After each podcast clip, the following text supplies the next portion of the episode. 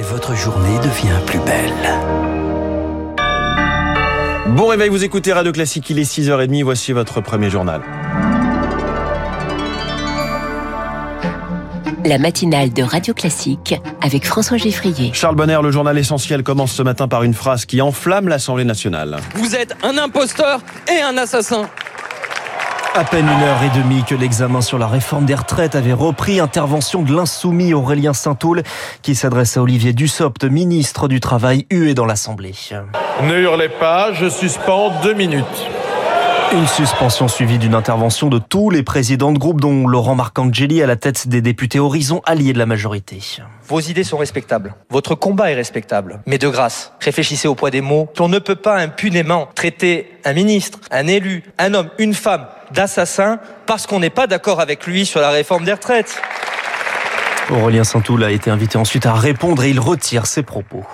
J'ai eu, il y a quelques instants à ce micro, des mots que l'émotion et l'emportement m'ont fait mal choisir et qui sont déplacés. Je souhaite évidemment les retirer et adresser des excuses publiques au ministre. La réponse d'Olivier Dussopt, le ministre. J'entends vos excuses, mais vous comprendrez qu'être traité d'assassin ne se pardonne pas. Par contre, ces excuses ont un mérite, c'est qu'elles permettent au débat de continuer, et c'est mon seul souhait. Voilà un échange qui illustre des débats tendus, qui traînent en cause aussi les amendements par milliers de la gauche.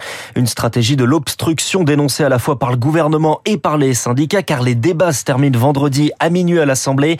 Hier soir, changement de stratégie, 1000 amendements sont retirés avec pour ambition, Lauriane Toulmont, de mettre au vote l'article central, l'article 7 sur le report de l'âge de départ à 64 ans. L'obstruction coûte que coûte. La stratégie divisait la NUP et jusqu'en interne à la France insoumise. Les syndicats ont fait pencher la balance en appelant de leur vœu les députés à débattre de l'article 7 sur le report de l'âge légal.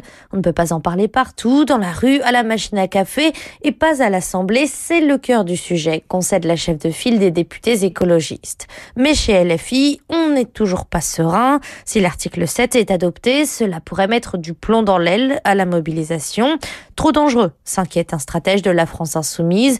Ne comptez pas sur nous pour aider les macronistes à jouer la comédie de l'adhésion à l'Assemblée, prévient-il.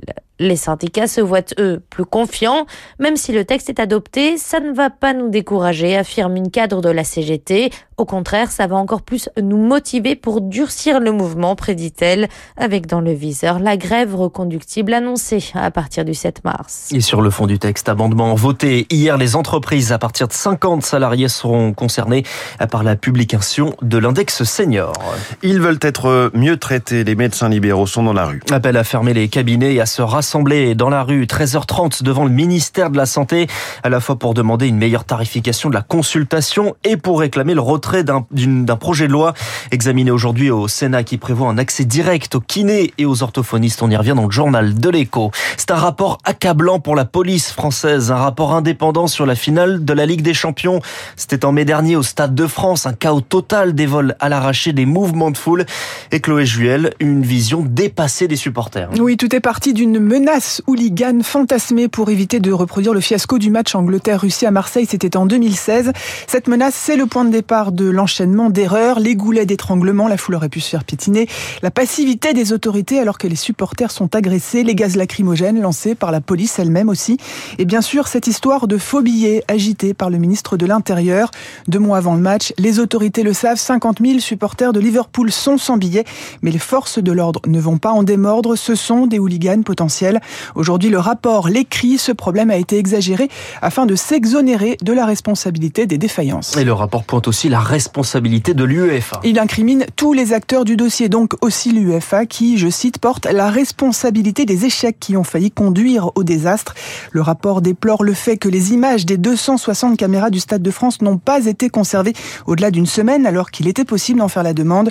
L'UEFA s'est engagé à mettre en œuvre les recommandations pour les événements futurs. Chloé Juel. L'épisode de pollution de l'air aux particules fines continue. 23 villes sont classées rouges, 17 en jaune. La vallée du Rhône est en vigilance rouge avec de nouvelles restrictions, limitations de vitesse et interdiction du chauffage au bois d'appoint ou d'agrément. Huit jours après le séisme dans le sud de la Turquie, le bilan dépasse 35 000 morts. Et le travail des secours se concentre désormais aussi sur les survivants. Ils sont plus d'un million sans abri dans des régions dévastées, l'association Architectes d'urgence est sur place. Elle diagnostique les bâtiments et met en place des tentes avant la reconstruction. Dominique Allais en est son président.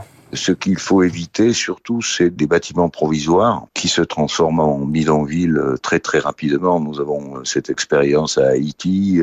En France, nous avons une conception de l'intervention qui est totalement différente des anglo-saxons. Eux, ils interviennent avec les shelters, habitat provisoire. Ça permet d'oublier les gens dans leur habitat. Notre esprit, c'est de dire que si on a des financements, on peut reconstruire et reloger les gens dans les trois ans que durent les tentes. Encore faut-il en avoir les financements, l'organisation, etc. Un propos recueilli par Julie Drouin, côté syrien. Le président Bachar al-Assad a accepté hier l'ouverture de deux nouveaux points de passage à la frontière turque pour acheminer l'aide humanitaire.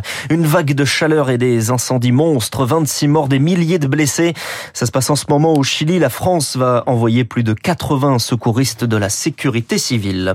Il faut quitter le pays sans délai. C'est l'appel du ministère des Affaires étrangères aux Français qui sont en Biélorussie, pays allié de la Russie et dont l'entrée dans la guerre en Ukraine est régulièrement évoquée, mais difficile à imaginer selon le général Dominique Trinquant. Il y a eu beaucoup de mouvements de troupes du côté de la Biélorussie. Personnellement, je ne crois pas beaucoup à une intervention à partir de la Biélorussie. Ça ne veut pas dire qu'il n'y aura pas euh, des accrochages, des mouvements, etc. Parce qu'il faut se rappeler que la Biélorussie a servi de base arrière et sert toujours de base arrière à l'armée russe pour les attaques à partir du 24 février et depuis avec des attaques de missiles, avec des bases aériennes et avec des sites d'entraînement pour l'armée russe. Mais je ne pense pas qu'elle s'implique directement dans la guerre. Donc, euh, ce n'est peut-être qu'une mesure de précaution qui n'aura pas de conséquences. Le général Dominique Trinquant. En Italie, une victoire pour Giorgia Meloni, la présidente du Conseil.